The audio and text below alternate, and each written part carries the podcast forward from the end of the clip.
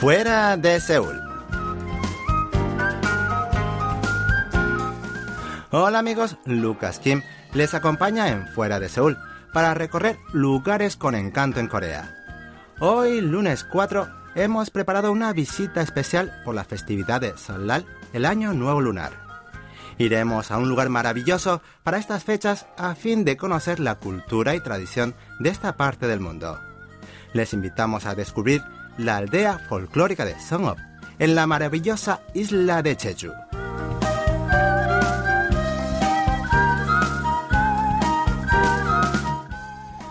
Con una superficie poco menos de 2.000 metros cuadrados, Jeju es la isla más grande y bella de Corea del Sur.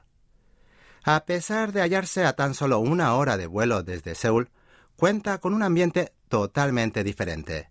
Tiene un clima subtropical. Las huertas de mandarinas reemplazan a las grandes fábricas y a los rascacielos que abundan en la capital. Las viviendas tradicionales y las calles pacíficas, decoradas por árboles y muros de piedra, hacen pensar que en esta isla el tiempo ha pasado más lentamente que en otras partes de Corea.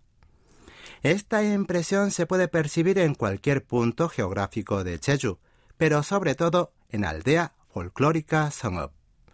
Haciendo un poco de historia entre los años 1410 y 1914, cuando la isla estaba subdividida en tres áreas jurisdiccionales, la localidad de Sangop fue la capital de la región este de Jeju por casi 500 años, y por eso alberga importantes construcciones como un castillo u otras instituciones gubernamentales. En 1984 fue designada como aldea folclórica y desde entonces ha sido protegida en su totalidad para conservar las tradiciones. Por eso, a día de hoy, preserva el aspecto de la antigua Jeju y cuenta con numerosos patrimonios culturales, entre los que destacan las casas antiguas, una escuela confuciana, el molino de piedra redonda, Panga, y las ruinas del castillo, entre muchos otros.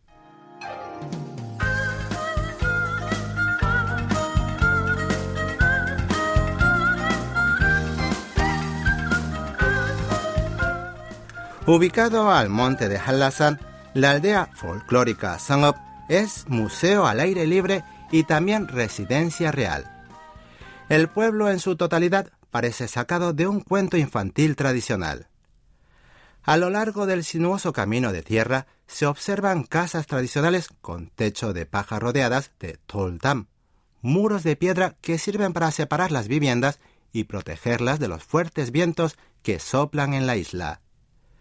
La mayoría de las casas pueden visitarse, pero primero deben fijarse en los portones de la entrada, pues según la forma en que estén colocados, los palos indican si pueden pasar o no. Por ejemplo, si hay tres palos colocados en su sitio cerrando el paso, significa que no hay nadie en casa, por lo que no deberían entrar. Si hay dos en el suelo y uno colocado, quiere decir que aguarden, ya que regresarán en un rato y si están los tres en el suelo, indican que pueden pasar.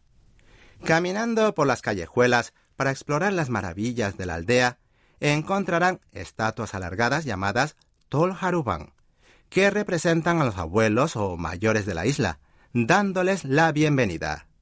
Son considerados como dioses que ofrecen protección y fertilidad, y según cuenta la leyenda, a quien toca la nariz del Tol Haruban le será concebido un bebé varón, y quien toque las orejas tendrá una niña.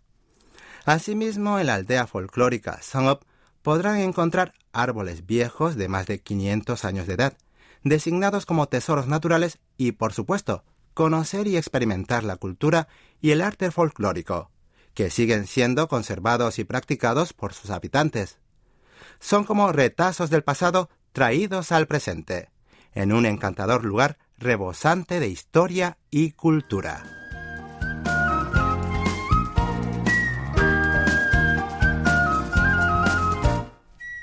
Cada rincón de la aldea esconde muchos más atractivos, pero aquí finalizamos nuestro recorrido para que puedan descubrirlas en persona.